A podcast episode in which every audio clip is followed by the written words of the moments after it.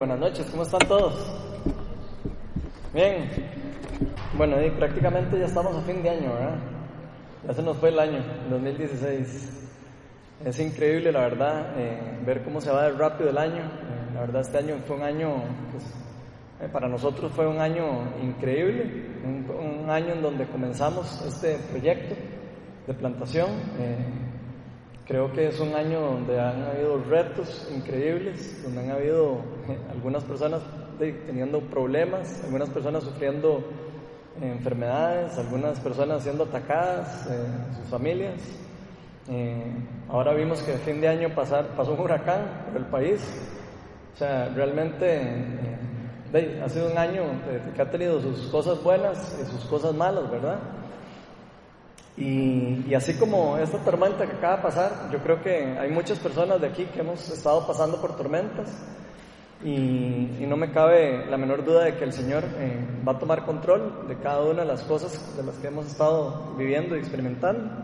Y yo lo que quiero orar es para que el Señor tome control de todas las cosas de, cada uno. Cada uno de nosotros tiene diferentes situaciones, diferentes anhelos en su corazón, diferentes, diferentes retos diferentes sueños. Eh, y lo que quiero pedirle al Señor para este otro año es que, que nos bendiga y que, y que tome control de nuestras familias principalmente. Para los que no saben, esta época del año eh, en el calendario litúrgico eh, básicamente se le llama Adviento. Y para los que no saben, la palabra Adviento viene de una palabra en latín que significa Adventus, o se dice Adventus. Y esta palabra significa la venida o el acercamiento. Y como el mismo significado eh, de la palabra lo dice por sí solo, lo que celebramos es el acercamiento o la venida de nuestro Señor Jesucristo, nuestro Salvador, al mundo. Eso es lo que celebramos. El Adviento no es algo que solo un tipo de iglesia o denominación se celebra. Eso se celebra en la mayoría de las iglesias evangélicas, católicas, protestantes, en un montón de iglesias alrededor del mundo. A nosotros en Viña Oeste nos gusta eh, eh, participar de estas actividades. Eh, ¿Cómo participamos nosotros? En oración, en ayuno, en, en, adoración. A nosotros nos gusta adorar mucho, nos gusta darle de todo lo que tenemos a Dios y una de las formas de darle a Dios es con nuestro corazón, por medio de nuestras oraciones y por medio de todas las, las peticiones y súplicas que también le hacemos a Él constantemente. Así que todos los que quieran celebrar este tiempo con nosotros, bienvenidos. Este es un mes en el que vamos a estar eh, en esa actitud de oración, ayuno, oración. Entonces eh, cada uno lo puede hacer según lo disponga en su corazón. Y tal vez se podrían preguntar por qué, por qué será importante para nosotros celebrar esto de la venida y el acercamiento de Jesús. Muchas personas se lo preguntan. ¿Por qué se lo preguntan? Porque si ustedes han leído, la, han leído la Biblia, se van a dar cuenta que en la Biblia no dice en ningún lugar que haya que celebrar esta fecha. Entonces mucha gente hasta se cuestiona que por qué celebran eh, el Adviento y otros se cuestionan de que por qué celebran la Navidad y, etcétera, etcétera, etcétera. Pero lo que sí podemos ver en la Biblia es que Dios le mostró a su pueblo, al pueblo judío en este caso, ¿eh? a lo largo del tiempo que era importante para ellos estar recordando constantemente eventos o eh, eh, circunstancias o cosas que ellos habían experimentado o diferentes acontecimientos que ellos vivían a través de, su relación con Dios. De hecho, como un ejemplo está la Pascua. Eh, la Pascua es una, es una, tradición judía inicialmente, ¿verdad? Donde ellos celebraban todos los años de, que el pueblo había liberado al, pueblo de Israel de, cuando estaban eh, siendo eh, esclavizados por el pueblo de Egipto. No sé si, se acuerdan, ¿verdad? Entonces ellos celebraban eso porque Dios para sacarlos de ahí envió las, las plagas que mandó y una, la, la última plaga que envió fue el espíritu de muerte que mató a todos los primogénitos de, todos los, de todas las personas en Egipto. Pero el Señor les dijo que pintaran eh, sus, las puertas con sangre de cordero para que el, el espíritu de muerte se brincara eh, o pasara por encima de las casas de ellos. De ahí viene la palabra en inglés de Passover, la Pascua. Entonces, eh, esto es una cosa que se lo, celebraban, lo celebraban los judíos, eh, ¿verdad? Por supuesto, Pero también al día de hoy nosotros lo celebramos ahora, ¿por qué? Porque celebramos la muerte de, Jesús en la, Pascua. Obviamente Jesús fue el Cordero, eh, el Cordero Pascual, y, fue el Cordero de Dios, que fue el que vino para ya terminar con, con la obra redentora de nuestro, de nuestro Señor Dios Padre, ¿verdad? Y así como nos enseñó Dios eh, que es importante para nosotros estar recordando algunas actividades o algunos eh, eventos o hechos eh, que, nosotros tengamos o eventos que tengamos con Él, yo creo que este evento es uno de los más, de los más lindos y los más importantes que celebrar, porque es, un, es uno de los eventos donde nosotros realmente le damos gracias a Dios de que Él quiso venir al mundo a redimirnos y a devolvernos hacia Él. Entonces yo creo que es un evento que es demasiado eh, lindo. Y yo creo que eh, esto es un evento que no es solo importante para los cristianos, es un evento que es importantísimo para toda la humanidad en general, inclusive para las personas que no conocen de Jesús. Y vean si este evento fue tan importante y tan eh, impactante o tan grande que la mayoría del mundo actual se guía o se maneja conforme al calendario del, del, día en que antes y después vino Jesucristo al mundo. Entonces, el calendario mundial, el que usamos para las fechas, el que usamos para todo, está basado en este evento tan importante que pasó hace 2017 años prácticamente. Entonces, es realmente increíble. Y ese día Dios no solo nos envió un Salvador, Dios nos envió un Rey. Y esto significa que este día tan especial que celebramos al inicio, eh, de este, este día tan especial de la, de la venida, del inicio de la venida del reino, ¿verdad? O la venida de nuestro Señor Jesucristo, o, o le podríamos decir que es el inicio del acercamiento del reinado o del reino de Dios a la tierra. Y, fue en ese gran evento en donde Jesucristo nos reveló el Evangelio. Prácticamente ahí fue donde todo el mundo se enteró del verdadero plan que ya se estaba cumpliendo de salvación sobre la humanidad. Y yo creo que la mayoría de nosotros, de los que estamos aquí, eh, hemos escuchado este, lo que significa la palabra evangelio, ¿verdad? La mayoría de la gente ha escuchado que evangelio significa las buenas nuevas, las buenas noticias, ¿cierto? Y esta palabra es, ya era una palabra que era muy conocida por, por las personas de la época. O sea, esta palabra no fue que la inventó eh, eh, Jesús o que la inventó, ah, o, no fue que se inventó por la iglesia, digamos, en, ese, en esa historia. Esa palabra la conocían especialmente los romanos como anuncio de victoria militar. Y este término evangelio lo usaban especialmente los emperadores romanos. Lo usaban especialmente los emperadores romanos cuando anunciaban las buenas noticias de que llegaban invadían un lugar y se apoderaban de, toda la, de todo el lugar. Y entonces los lugares que eran conquistados por este, por este imperio romano, eh, eh, los conquistaban, esclavizaban a la gente, se llevaban el oro, se llevaban la plata, se llevaban todas las cosas, las posiciones de la gente y se las llevaban de vuelta para Roma. Entonces, cuando llegaban estas personas a Roma, lo que venía era una persona proclamando el Evangelio. Decían, eh, reciban las buenas noticias, el imperio romano ha derrotado a otra nación, ese era el, el concepto o cómo la palabra se, se iniciaba originalmente. Entonces ellos prácticamente lo que decían era, escuchen las buenas nuevas, es lo que querían decir. Hay un nuevo emperador en Roma que ha peleado por nosotros. Eso es prácticamente lo que, lo que le comunicaban al pueblo. Hay un nuevo emperador que peleó por cada uno de ustedes y aquí vienen todas las riquezas y todas las cosas que, que, que se ganaron en batalla y que ustedes ahora son de ustedes sin haber ustedes tenido que pelear, sin ustedes tener que haber hecho nada. Eso era prácticamente lo que significaba esa palabra para estas personas. Y en este caso en particular, si uno era el reino del Imperio Romano, por supuesto, o, parte de ese reino, di, eso eran súper buenas noticias, ¿verdad? Porque otra victoria, otra, el, el reino creció, eh, son buenas noticias para, para las personas que viven en el reino. Pero si uno no era eh, parte del reino, o sea, si uno era del, otro lado de, que no eran los, del reino, imagínense ustedes las malas noticias que era esto, ¿verdad? Era prácticamente lo que significaba era que se habían sido conquistados y que iban a vivir bajo esclavitud durante toda su vida o durante un tiempo muy largo. Y lo interesante de esto es que esto es lo mismo que pasó espiritualmente con lo que Cristo vino a hacer en este mundo. Porque Dios se hizo hombre y vino al mundo y, y se proclamó como un rey. Eso fue lo que hizo nuestro Señor Jesucristo. Se proclamó como un rey y plantó con su venida un nuevo reino. Eso fue lo que Él vino a hacer al mundo, un nuevo reinado. este nuevo reinado prácticamente lo que vino fue a hacer a atacar a un reinado que ya había en la tierra, el reino de las tinieblas, que ya estaba establecido y que estaba eh, prácticamente gobernando este mundo sin ninguna restricción. Entonces, en pocas palabras, el Evangelio, las buenas noticias para toda la humanidad comienza con esta venida de nuestro Señor Jesucristo o el Hijo de Dios.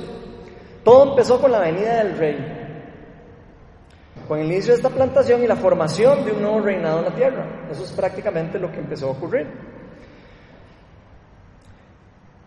Porque el que podamos ir al cielo, eh, sinceramente, obviamente, es una excelente noticia para nosotros. Por supuesto que eh, es una excelente noticia para nosotros que sepamos de que el Señor vino y que ahora podemos ir al cielo porque le entregamos la vida a Cristo. Pero esto no es toda la buena noticia del Evangelio, sino solo es una parte de la noticia. Y eh, una parte de la noticia de este Evangelio afecta nuestra vida futura y otra parte de la noticia del reino afecta nuestra, futura, nuestra vida presente. Y por eso es que hoy vamos a estar hablando de la importancia de este gran evento y cómo este evento cambió por completo el futuro de la humanidad y cómo este evento debería cambiar también por completo todas nuestras vidas al día de hoy. No solo va a cambiar nuestro futuro, sino cambia nuestra vida en el día de hoy.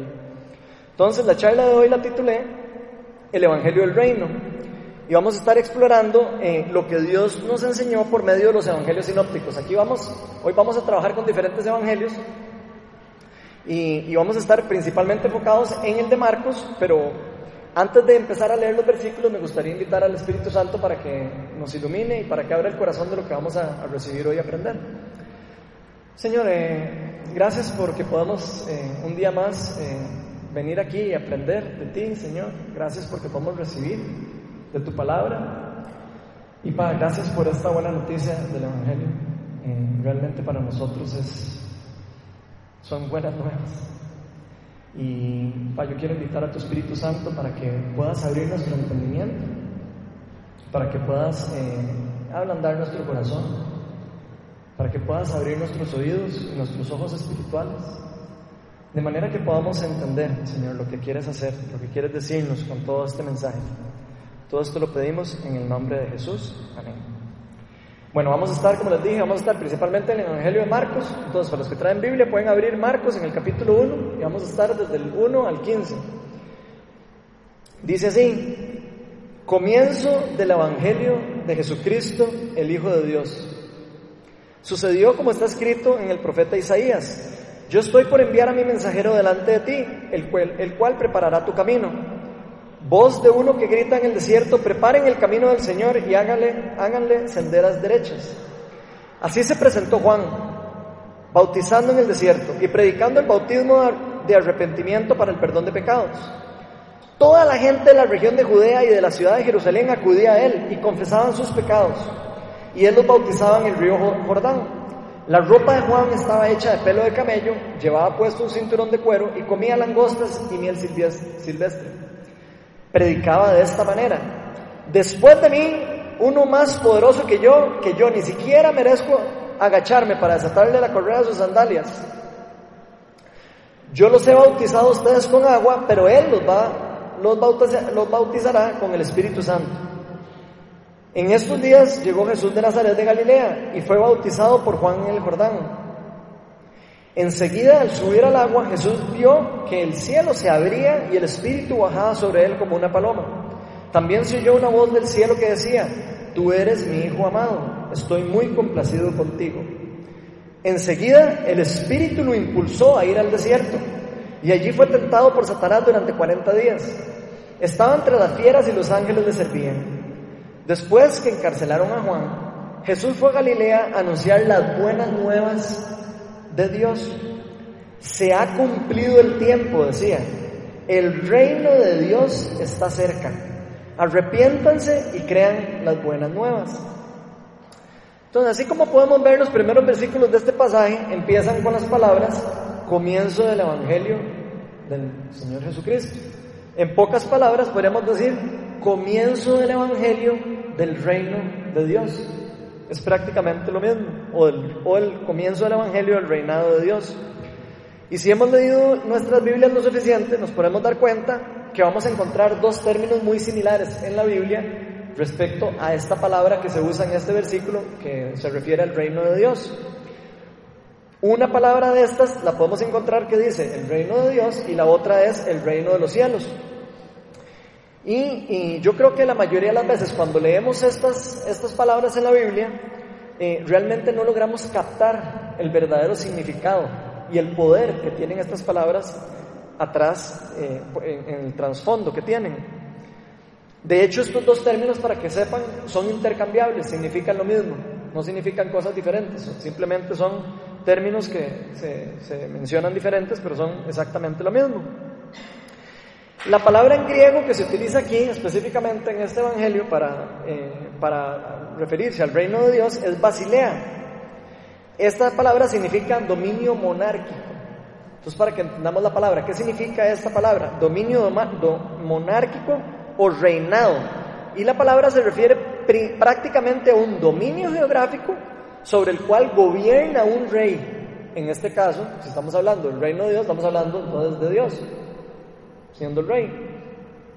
Hoy vamos a ver cuatro temas que podemos sacar de este pasaje que estamos viendo de Marcos, que nos va a ayudar a entender un poco más, acerca de lo que realmente Marcos nos está tratando de explicar y lo que la Biblia nos está tratando de explicar respecto a lo que se refiere al reino de Dios. Y para esto nos vamos a apoyar, como les dije, en otros evangelios, entonces vamos a estar ahí cambiando de, versículos, pero no importa, y los vamos a estar poniendo en la pantalla. Pero antes de empezar a analizar lo que Dios nos está queriendo decir con esta palabra y con estas buenas noticias y con todo esto que estamos escuchando, yo creo que primero necesitamos entender el contexto. El contexto, a, la, primero el contexto donde se está hablando, el contexto donde se están diciendo estas palabras, la cultura a la que se le está diciendo estas palabras y el significado que estas palabras tenían para las personas que estaban escuchando el mensaje.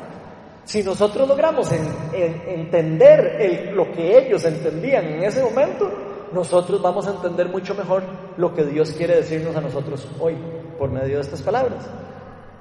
Entonces, si nos vamos al Evangelio eh, paralelo, voy a usar un paralelo de estos versículos eh, que estamos estudiando de Marcos del 1 al 4, que va a ser Mateo 3 del 1 al 2, para que nos demos una mejor idea de este mensaje de proclamación que está haciendo primero, primeramente Juan el Bautista. Dice en Mateo 3, 1 y 2, dice, en aquellos días se presentó Juan el Bautista predicando en el desierto de Judea. Decía, arrepiéntanse porque el reino de los cielos está cerca. Eso es lo que, es lo que nos dice el Evangelio de Mateo. Y lo primero que tenemos que entender de este contexto que les estoy explicando es que estas personas estaban eh, escuchando a esta persona, Juan, predicando en una época específica. Ellos tenían aproximadamente mil años de estar siendo gobernados y de estar siendo esclavizados por diferentes eh, gobiernos o reinados, como los queramos ver. Primero, en este caso, en este momento, estaban siendo esclavizados por los romanos. Roma era el que tenía apoderado, eh, estaba apoderado todo Judea y todo Israel y todas las zonas alrededor. En ese momento era Judea, pero ya ellos habían sido también conquistados por los babilonios, habían sido conquistados por los, por los persas y por otro montón de, personas. Había pasado un tiempo de mil años en el que ellos estaban prácticamente siendo el pueblo de Dios estando esclavizado por, algún otro gobierno. Entonces prácticamente estas personas estaban desesperadas. Estas personas tienen mil años de estar ahí esperando prácticamente que Dios cumpliera las promesas que les había hecho por medio de los profetas, porque ya Dios había hablado por medio de los profetas y les había dicho que Él iba a mandar a un Mesías y que ellos iban a ser redimidos y que iba a enviar, y iba a establecer un reino en la tierra que nunca iba a, a perecer, que se iba a mantener por siempre. Y aquí es muy, muy importante entender primero estas expectativas de estas personas. Esas son las expectativas de las personas que están escuchando este mensaje. Ellos estaban esperando un libertador. Ellos estaban esperando en este momento prácticamente a que llegara alguien que los liberara de la esclavitud de los romanos, en este caso principalmente, ¿verdad? Tal como Dios los había liberado de Egipto. Ellos tenían en su mente el éxodo, cómo Dios los había liberado de los, de los egipcios después de 400 años de estar esclavizados, y ellos ahora tenían mil años de haber estado esclavizados por diferentes personas. En este caso, Roma no los tenía esclavizados, Roma ya les había dado como algunas libertades y por eso ellos podían adorar en el templo, tenían cierta, cierta libertad, pero estaban muy restringidos, ¿verdad? Estaban gobernados por el imperio romano. Entonces, en pocas palabras, ellos estaban esperando que viniera un Moisés, si, lo, si, lo, quisieran ver en, en los términos de ellos. Ellos estaban esperando a un rey David. Ellos estaban esperando a alguien que llegara a gobernar políticamente Jerusalén y toda Judea y todos los alrededores y los liberara de esta esclavitud a la que estaban siendo sometidos. Esa era prácticamente sus expectativas en sus corazones, porque eso es lo que venían escuchando los profetas y eso es lo que ellos conocían y esa era la esperanza que ellos tenían en su corazón.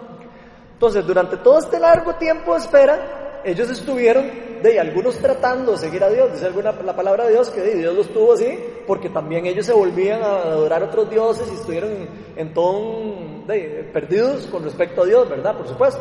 Pero unas pocas personas, por supuesto, sí estaban tratando de perseguir y de alcanzar y, y, no sé, y, y acercarse a Dios, ¿verdad? Dentro de su desesperación. Y yo estoy casi seguro que ellos estaban preguntando, Dios, ¿por qué si nosotros somos tu pueblo escogido, por qué estamos así como estamos? Esa era la pregunta que ellos estaban haciendo en ese, en ese tiempo. ¿Por qué seguimos siendo esclavizados por otras personas? ¿Por qué estamos viviendo bajo su misión y siempre? ¿Por qué tenemos tanto tiempo de estar sin tu protección o sin, o sin, o, sin, sin, sin, sin, la misma protección que, que Él les daba cuando estaban conquistando las, cuando conquistaron la, tierra prometida y todas esas épocas que, que se ven en la, en historia anterior. Y no sé si ustedes se identifican con esta pregunta también, porque esta es la gran pregunta que se hacían los judíos y que se estaban haciendo en esta época.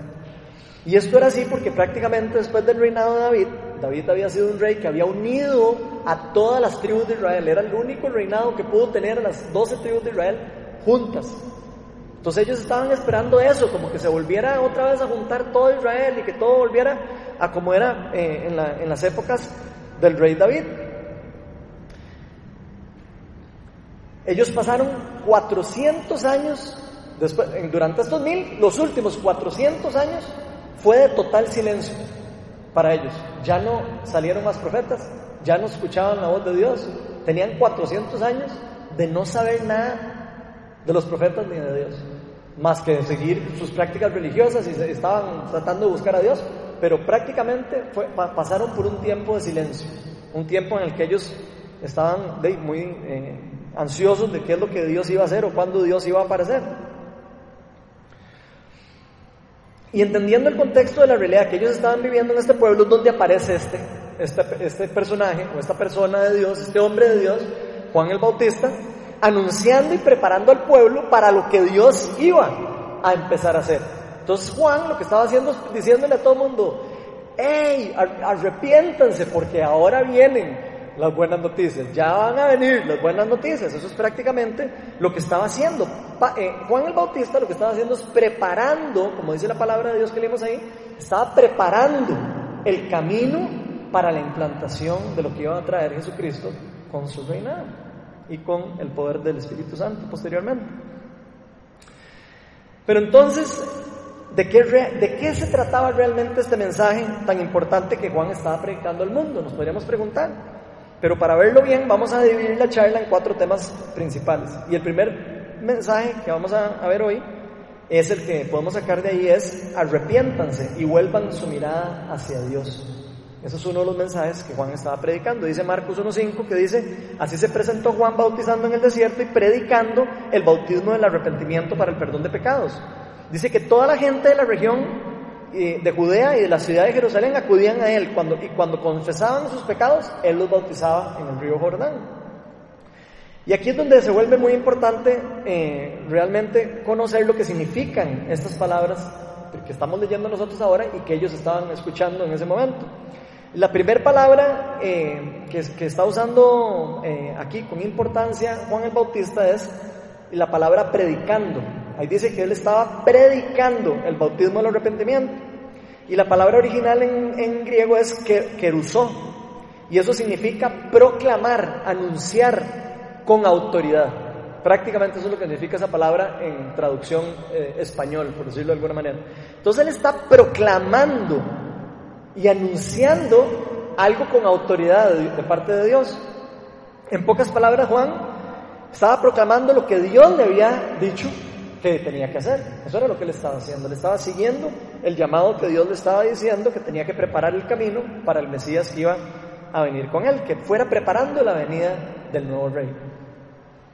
Y se nos dice que lo que Juan estaba proclamando era el bautismo del arrepentimiento. Eso es lo que nos, nos dice el pasaje para el perdón de pecados. Pero para muchos la palabra arrepentimiento eh, puede significar, Señor, perdóname mis pecados. Es lo primero que se nos viene a todos a la mente, ¿cierto? Si yo les digo, arrepiéntase, lo primero que uno piensa es, ay Señor, yo hice esto malo y, y por favor perdóname y por favor discúlpame por haber hecho eso y, y ten misericordia de mí y ya no lo vuelvo a hacer. Eso es lo primero que viene a nosotros cuando oímos la palabra arrepentimiento. Pero esta palabra que Marco usa aquí en este Evangelio se traduce que, que, la traducen al español como arrepentimiento, no significa solo aceptar que hemos hecho algo malo. La palabra que usó para decir arrepentimiento en griego es metanoia. Y lo que esta palabra significa no es solo arrepentimiento, sino significa cambio de mentalidad y cambio del ser interior. O sea, lo que le estaba diciendo prácticamente aquí a la gente es que no solo se volvieran a Dios, que no solo se arrepintieran a Dios y se arrepintieran de sus pecados, sino que tenían que también cambiar su forma de pensar, que tenían que cambiar la forma en como él, ellos estaban viendo a Dios, la forma como estaban entendiendo de Dios. Eso es prácticamente, y la forma como, como, conocían a Dios. Prácticamente eso es lo que este eh, muchacho está proclamándole a estas personas. En pocas palabras, Juan nos dice a todos que su mensaje son muy buenas noticias, por supuesto. Que Dios estaba a punto de cambiar la realidad, esa realidad patética en la que estaban viviendo ellos, estaba a punto de cambiarla y que vieran que él, que Dios quería cambiar esa realidad y quería hacer algo nuevo para, para todo el pueblo de Israel y que eso iba a llegar más allá del pueblo de Israel. La palabra nos enseña que si nos arrepentimos, metanoia, ¿verdad? Podemos experimentar y percibir el reino de Dios. De lo contrario, si nosotros no nos arrepentimos y no cambiamos nuestra forma de pensar, nosotros podemos dejar de percibir el reino de Dios y el Evangelio en general. Y podríamos seguir viviendo en oscuridad y en confusión. Entonces, por medio del arrepentimiento, Dios nos está invitando a nosotros a vivir nuestra vida diferente. Esto significa que si nosotros hemos estado en opresión por muchos, muchos años, así como estas personas, estamos siendo llamados por este nuevo rey para que cambiemos completamente nuestra forma de pensar, que cambiemos todo lo que pensábamos, como pensábamos nosotros, que cambiemos nuestras prioridades, que cambiemos eh, nuestras actitudes que cambiemos nuestras formas de pensar, pero que especialmente cambiáramos todo lo malo que creíamos acerca de Dios. Ya ellos habían perdido mucho hasta la fe en Dios. Imagínense lo que es esperar mil años a que Dios cumpla una promesa. Y este mensaje no, solo se enfoca en que algún día vamos a ir al cielo, como les decía hace un rato, sino se enfoca también en cómo podemos vivir nuestra vida hoy. Y eso es una cosa muy importante. El segundo mensaje que vamos a, poder sacar de este pasaje es que El que viene después de mí, dice Juan, es el verdadero Mesías. Ese es el segundo mensaje. Y para, para poder ver lo que este pasaje nos quiere decir, eh, también voy a usar un versículo paralelo al, al, del Evangelio de Marcos. Acuérdense que los evangelios sinópticos son evangelios contados por cuatro diferentes personas, pero tienen las mismas historias. Entonces, algunas cosas son, eh, se entienden mucho mejor en unos que en otros. Entonces aquí estamos eh, intercalando entre los evangelios, siempre dentro de la palabra de Dios, pero para poder enriquecernos un poco más de lo que, de lo que, este, de lo que está pasando aquí. En este caso vamos a ir a Lucas 3, y esto, a, Lucas 3, 15 y 18, y esto va a ser como el equivalente a lo que estábamos viendo en Marcos 1 del 7 al 8, para que se lo vayan dando la idea. Dice, la gente estaba a la expectativa y todos se preguntaban si acaso, si acaso Juan sería el Cristo.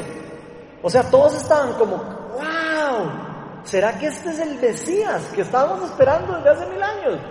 Wow, estaban súper emocionados de oír a esta persona predicando esto de arrepientas y todo esto, porque ellos sí entendían lo que se estaba, lo que Juan estaba diciendo de que el reino estaba cerca. Ellos sí entendían eso, porque ellos en la cultura de ellos lo tenían muy claro. Entonces dice, yo los bautizo a ustedes con agua, le respondió Juan a todos, pero está por llegar uno más poderoso que yo, a quien ni siquiera merezco desatarle la correa de las sandalias. Él los bautizará con el Espíritu Santo y, y con fuego. Él tiene el rastrillo en la mano para limpiar su era y recoger el trigo en su, en su granero. La paja, en cambio, la quemará con fuego que nunca se apagará. Y con muchas otras palabras exhortaba a Juan a la gente y les anunciaba las buenas nuevas y les anunciaba el Evangelio. Entonces aquí primero me gustaría resaltar lo que se nos dice en Lucas 3.15. Lucas 3.15 dice que la gente estaba a la expectativa, estaba como, como desesperada. Y todos se preguntaban si, si Juan era el Cristo, si Juan era el verdadero Mesías. Ellos estaban esperando a este gran rey que les estaba explicando. Y en estos momentos ellos se preguntaban si este gran hombre que tenían al frente era su Mesías o no. Ahora, Juan sabía que él no era el, Cristo. Él, tenía muy claro que él no era el Cristo, sino que él era un instrumento de Dios para preparar la venida del verdadero Mesías y anunciar la venida del verdadero eh, reino. Y Juan el Bautista, de hecho, fue el último de los profetas. Este fue el último de los profetas que se escucharon en la Biblia. Después de los últimos profetas, después de ese tiempo de silencio, Juan el Bautista es el último profeta que existe en la historia. Después de ese profeta ya llegó el Cristo, entonces ya, los profetas ya no, digamos, en, por lo menos los profetas que anunciaban el reino, por supuesto, sigue habiendo mensaje de Dios el día de hoy, pero el mensaje del reino y el mensaje del Evangelio que había en ese tiempo eh, se había, digamos, cerrado con este Juan el Bautista.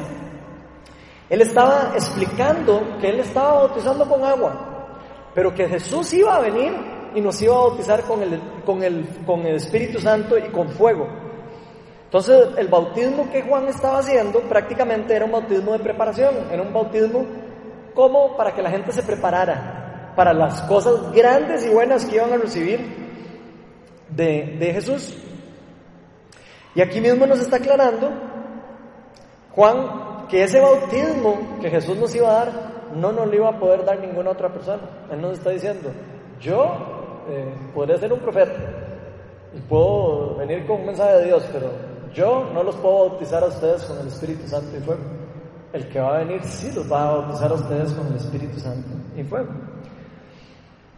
Y de hecho eso, eso, es, eso, es la palabra de Dios nos dice siempre que Jesús es la verdad y la vida y que nadie puede llegar al Padre si no es por, por medio de Jesús. O sea, Jesús es la única persona que puede de verdad nosotros limpiarnos y perdonarnos nuestros pecados en forma eh, ya eh, como, como pacto, ¿verdad? Que fue como, como lo hizo Jesucristo en la cruz, por medio de su sacrificio.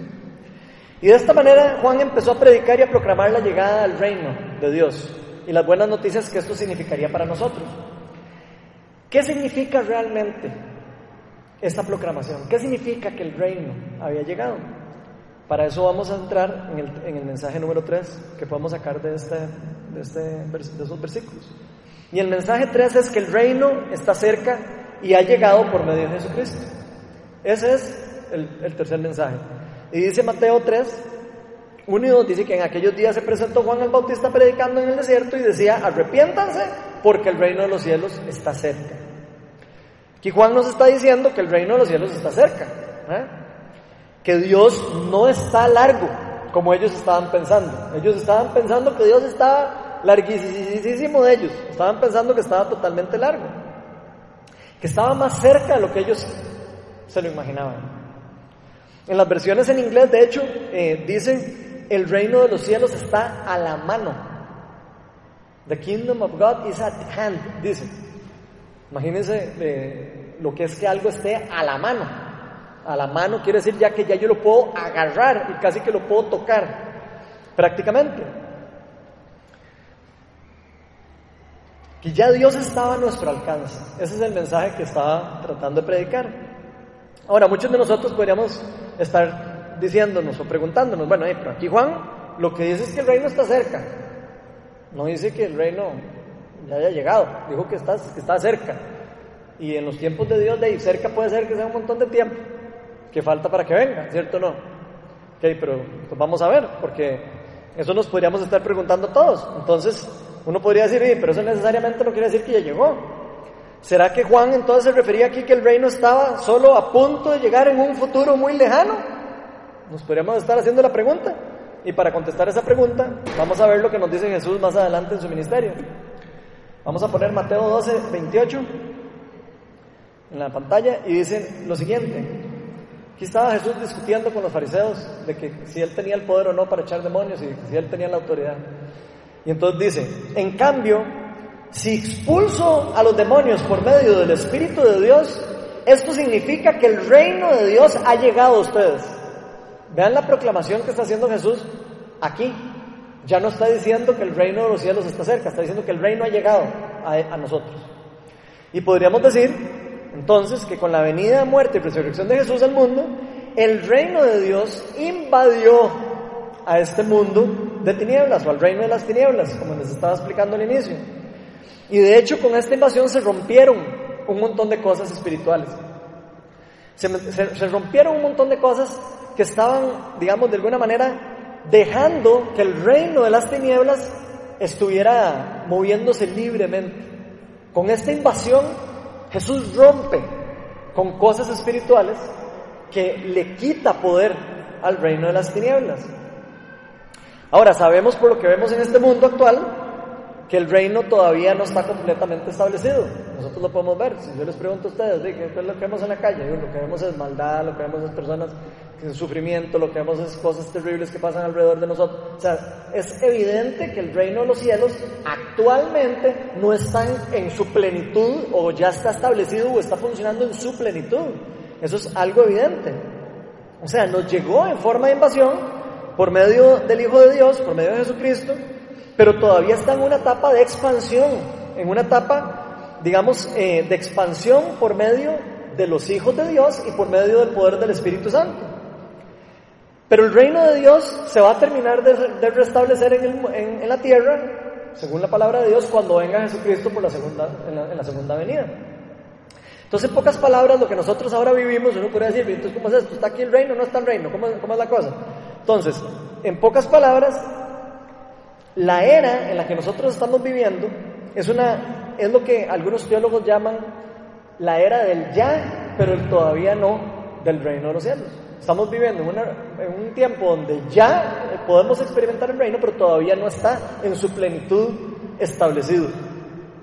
¿Por qué todos sabemos todo lo que, lo que les expliqué? Vemos que eso es evidente por las cosas que vemos, sabemos que no está establecido. Ahora, lo que estamos viviendo en esta época es prácticamente es una, es una época de tensión espiritual. Lo que podríamos llamar una época de guerra espiritual, donde un reino estaba establecido y llegó un rey, nuevo reino a establecerse en la tierra y a romper con, esa, con todo lo que estaba siendo gobernado por ese reino inicial. Eso es prácticamente lo que estaba pasando. Entonces, traer el reino de los, de los cielos o traer el reino de Dios, como lo queramos ver, a nosotros, a Dios le costó lo más precioso que existe, más precioso que Él tenía, que es la muerte y resurrección de Jesucristo. Él tuvo que sacrificar a su Hijo para traernos a nosotros esas buenas noticias, para poder traer a nosotros el reino a la tierra.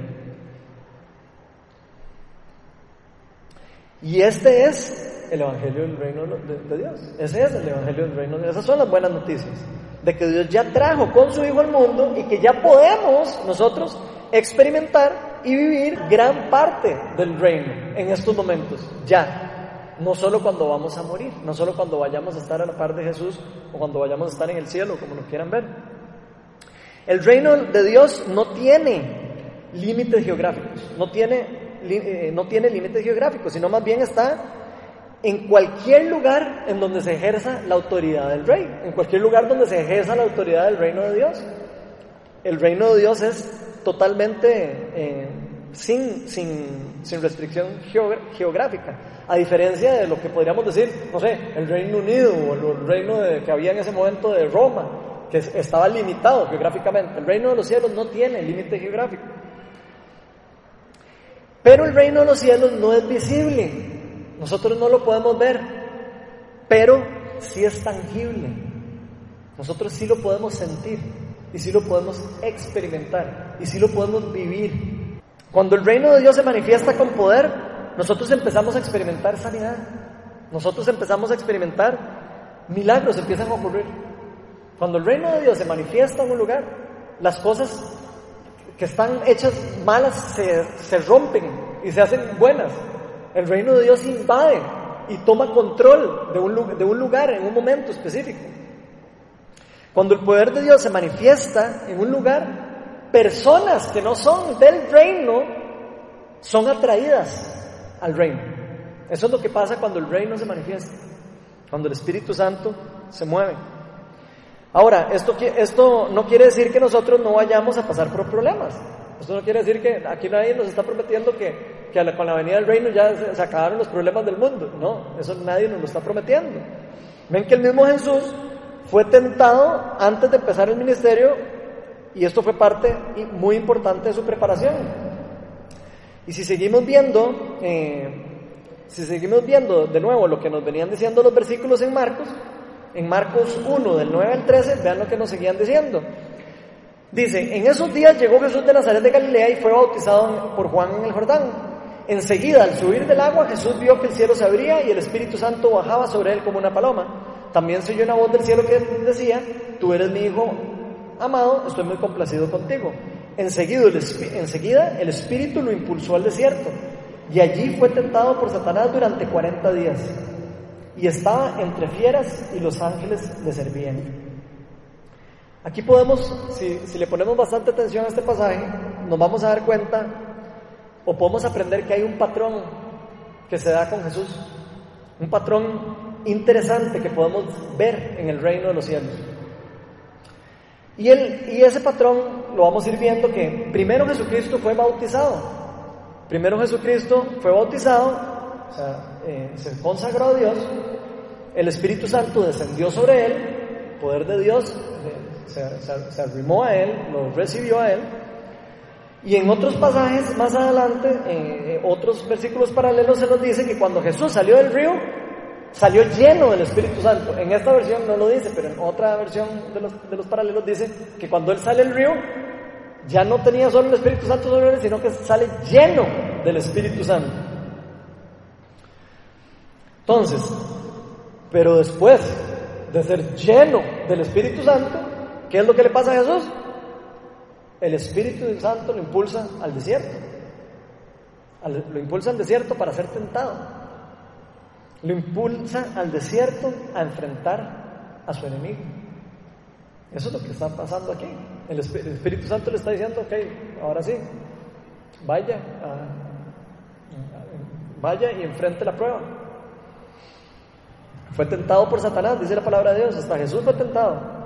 Prácticamente Jesús primero fue consagrado a Dios, luego fue probado y posteriormente que pasó la prueba, fue empoderado para hacer, para hacer el propósito que él venía a hacer. Eso es un patrón que estamos viendo con Jesús, es un patrón que podemos ver con nosotros también. No fue, no fue hasta que salió Jesús del desierto victorioso que él empezó el ministerio. Él no empezó el ministerio, no empezó a hacer milagros, ni empezó a hacer nada hasta que Él no salió de la tentación del desierto. Entonces vean qué importante, que es este patrón para nosotros. ¿Cuántos de nosotros nos hemos consagrado a Dios? ¿Cuántos de nosotros le hemos dicho a Dios, Señor, yo quiero servirte, yo quiero, yo te quiero entregar mi vida, ¿sabes? Mi vida te pertenece, yo quiero servirte a ti, yo quiero entregarte mi vida, yo quiero hacer, yo todo lo que quiero hacer lo quiero hacer para ti. ¿Cuántos de nosotros no hemos hecho eso? Y de repente empieza a pasar algo complicado o empieza a pasar una prueba y, empieza a ser nuestra fe probada. ¿Cuántos de nosotros no, no hemos pasado por eso? empezamos a, tener problemas y decimos, pero ¿cómo es esto? Me acerqué al reino y más bien me empezaron a salir las cosas mal. Perdí mi trabajo, perdí a mi mejor amigo, se me murió mi mamá. ¿Qué es lo que está pasando? ¿Por qué está pasando eso? ¿O me dio una enfermedad? En el caso mío personal, a mí me pasó algo parecido. Yo primero me consagré a Dios y un día me arrepentí y le dije al Señor, yo te voy a entregar mi vida, mi alma y mi corazón y yo te voy a servir de por vida. Y en cuestión de meses caí enfermo con una enfermedad seria, una enfermedad autoinflamatoria. Y esa pregunta que todos ustedes y todos nos hacemos, yo me la hice. Y dije, ¿cómo es esto? te voy a entregar mi vida y, te y, caigo enfermo. ¿Y cómo es la, cómo es la cosa? somos de los mismos. Es la, pregunta que todos nosotros nos hacemos. Y es en son esos momentos en donde nadie tiene control de la vida de uno, donde nadie tiene control de lo que va a pasar con uno ni lo que va Es pura fe. Es en esos momentos donde la fe de nosotros es la que nos salva. La, donde la fe de nosotros es la que nos dice, siga adelante. Siga adelante, siga adelante. No importa por la prueba, no importa el desierto por el que estés pasando, siga adelante. Cuando salga del desierto, va a salir empoderado, va a salir todavía, su carácter va a salir todavía eh, mucho más empoderado. Cuando pasamos por el desierto y empiezan las pruebas, realmente no sabemos cuánto van a durar. Nosotros no sabemos. Digamos, entramos en una prueba, yo, yo caí enfermo yo, ¿y ahora cuánto tiempo va a pasar con esta enfermedad? Llevo tres años, por ahora. Estoy bien, estoy bastante bien. Dios me ha cuidado mucho y todo. Pero uno realmente no sabe cuánto tiempo va a pasar la prueba. Y creo que es algo eh, demasiado eh, importante para nosotros, de, no solo de acordarnos de la promesa que le hicimos a Dios cuando nosotros nos consagramos a Dios, porque nosotros le hicimos una promesa y le dijimos, te voy a servir. Yo me estoy consagrando a ti. ¿cómo vamos a dejarlo cuando entramos en el desierto? Al revés, tenemos que animarnos y decir, no, yo paso este desierto y saliendo de este desierto voy a ver lo que, lo que vemos aquí en la Biblia, lo que la Biblia nos enseña, que va a haber un em, empoderamiento.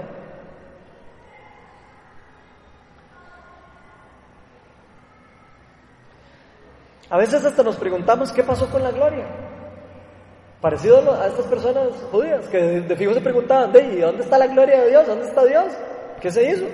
¿A dónde está? ¿A dónde está el poder del reino? ¿Dónde está el reino?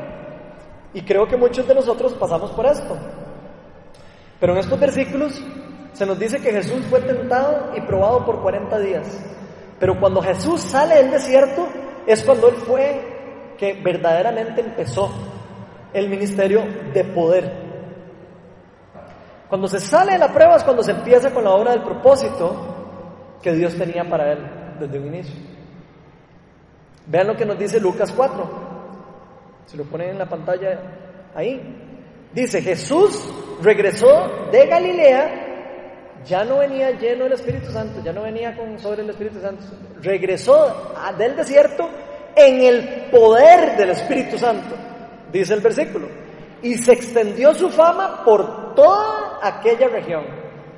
No sé si pueden ver la diferencia de cómo el poder fue incrementando conforme él se fue consagrando y fue siguiendo el patrón. Ahora vemos a Jesús en el poder del Espíritu Santo, ya, caminando en el poder del Espíritu Santo. En pocas palabras, ve, cuando se terminaron las pruebas, Jesús volvió en ese poder. Jesús fue empoderado durante la prueba.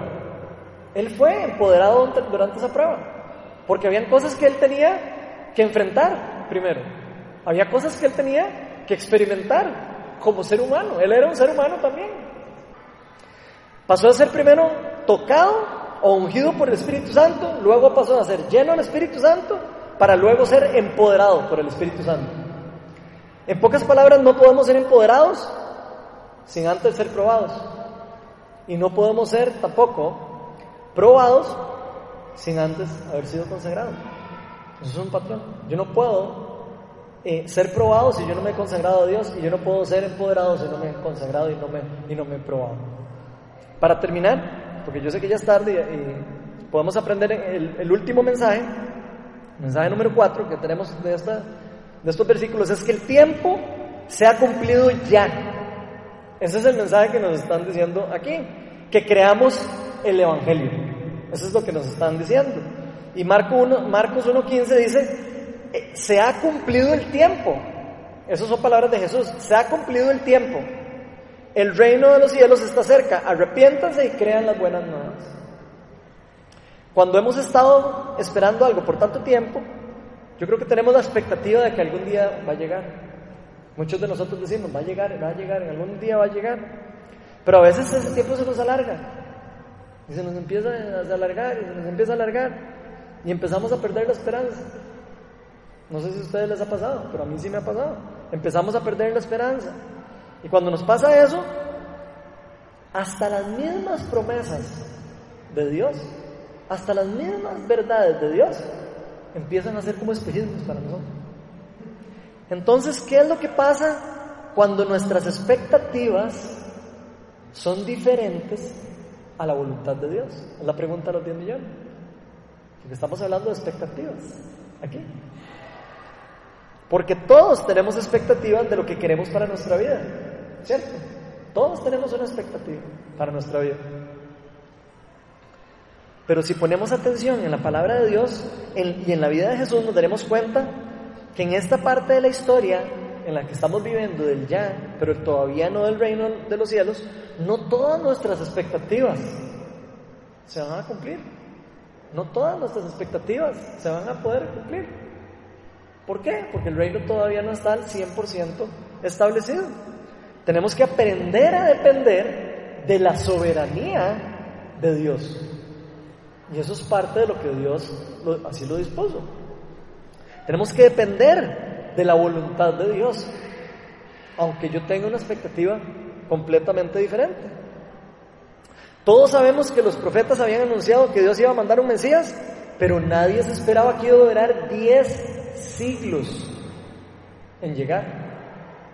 Ahí hubo un gap de expectativas entre lo que ellos querían y lo que, lo que Dios hizo. ¿Cierto?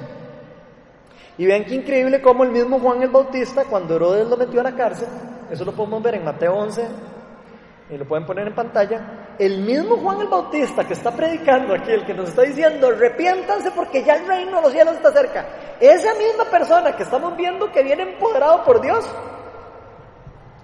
dudó por un momento si Jesús era el Cristo. Y vean lo que nos dice eh, esos versículos ahí más adelante. Leamos lo que pasó. Dice Mateo 11, del 2 al 6. A ver si lo tienen ahí. Dice, Juan estaba en la cárcel. Ah, metieron a la cárcel a, Juan el Bautista por estarle predicando a Herodes que estaba en pecado. Y Herodes dijo, ¿sabe qué? A, para, a, la, cárcel. No, no hizo nada malo. Él estaba predicando lo que Dios le mandó a predicar. Y terminó en la cárcel. Y terminó en la cárcel y terminaron matándolo en la cárcel. Entonces, veamos lo que pasa aquí. les cuento eso para poderlos poner un poco en contexto. Juan estaba en la cárcel y al enterarse de lo que, de lo que Cristo estaba haciendo, envió a sus discípulos, a los, discípulos de Juan, Juan tenía discípulos, un montón de gente seguía a Juan al principio. Después él les dijo, no me sigan a mí, sigan a Jesús. Pero entonces envió a uno de sus discípulos a que le preguntaran a Jesús, ¿eres tú el que ha de venir o debemos esperar a alguien más? Y vean lo que le responde Jesús. Vayan, cuéntenle a, Juan lo que están viendo y oyendo. Los ciegos ven, los cojos andan, los que tienen lepra son sanados, los sordos oyen, los muertos resucitan, y los pobres, a los pobres se les anuncian las buenas nuevas. Dichoso el que no tropieza por mi causa. Vean cómo cierra Jesús con esas palabras. No sé si entienden lo que significa esa última oración, pero es muy profundo. Ahora tal vez podemos hablar un poco de eso. Jesús le manda a decir a Juan, los ciegos ven, los cojos andan y los que tienen lepra son sanados. Los muertos resucitan y los pobres se les anuncian las buenas nuevas. En pocas palabras, sí, Juan, yo soy el Mesías. No hay que esperar a ninguna otra persona. Eso es lo que él está diciendo. Pero yo no vengo a implantar un reino político. Yo no vengo a implantar un reino político como vos y todos los demás están esperando. Eso es prácticamente lo que está pasando. Yo vengo a establecer un reino que nunca será destruido. Yo vengo a establecer un reino que permanecerá por siempre. Dichosos los que no tropiezan cuando sus expectativas difieren con la voluntad de Dios y mis propósitos. Eso es lo que está diciendo Jesús ahí prácticamente. Jesús le está diciendo a Juan que no se había equivocado, que él estaba predicando lo correcto y que estaba haciendo lo correcto, que ya no tenía que esperar más, que el tiempo es ahora, es lo que le está diciendo. Y eso es una verdad que todos y cada uno de nosotros tenemos que conocer y entender como cristianos. El tiempo del reino de los cielos es hoy, es ya. No es va a venir, no, es ya.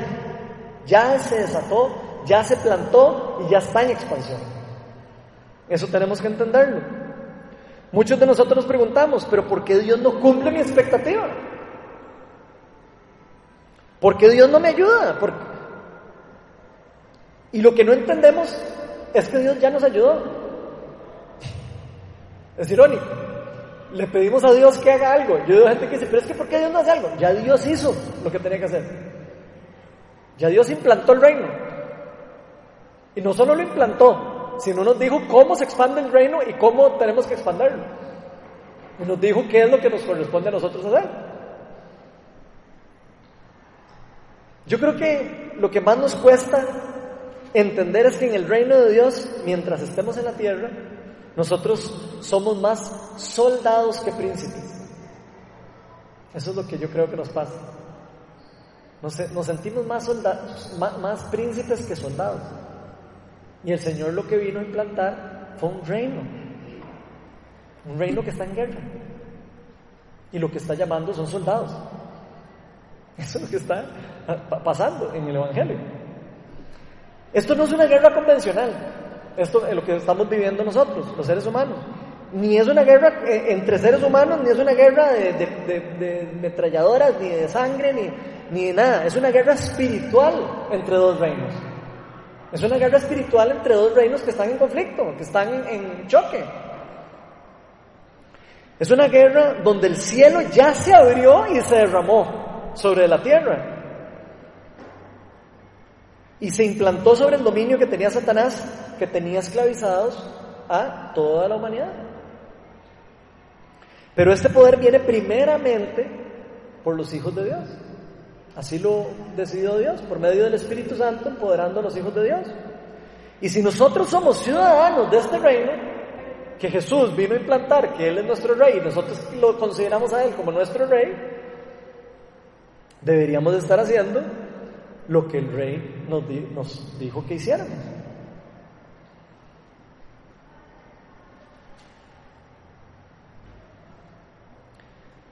Si nosotros somos ciudadanos de este reino que se nos está anunciando y estamos alineados con la voluntad y bajo la autoridad del rey, podemos estar completamente seguros de que vamos a disfrutar de las promesas que Dios tiene para nosotros. Pero no tenemos que confundir las promesas con nuestras expectativas, ni con la voluntad de Dios. Por eso ya, ya es hora de que nosotros cambiemos nuestra forma de pensar. Ya es hora de que nosotros cambiemos la forma en como vemos a Dios, la forma como vemos el reino, la forma como vemos todo el plan de salvación. Y que creamos que Dios ya nos ha anunciado las buenas noticias del reino. Porque Dios ya vino por su pueblo, ya vino por nosotros. así que nosotros deberíamos de creer nuevamente en Dios y separarnos para Él, consagrarnos a Él, de, manera que, de que Él pueda también pelear, porque Dios sí pelea esta batalla, o sea, Dios sí sigue peleando la batalla por medio de los hijos de Dios empoderados y por medio de sus ángeles. Él está peleando la batalla, Él no está poco es que está eh, eh, eh, sin hacer nada. Ya Él hizo su trabajo, pero Él tiene también un ejército de ángeles que están en constante ayuda para, para los hijos de Dios y para, para combatir al, al, digamos, al, al enemigo que tenemos, a los enemigos. Así que Dios ya ha peleado por nosotros también y pelea por nosotros. Pero para esto Jesús nos dice que debemos cambiar nuestra forma negativa de pensar y creer más en la verdad. Y ese es el mensaje del reino, que ya no hay más que esperar. Y yo la pregunta que me hago es, ¿qué es lo que nosotros estamos esperando? ¿Qué es lo que estamos esperando? El reino de los cielos está aquí y está a la mano, está al alcance de nosotros. Dios ya nos escogió, Dios ya nos redimió. Dios ya nos comisionó.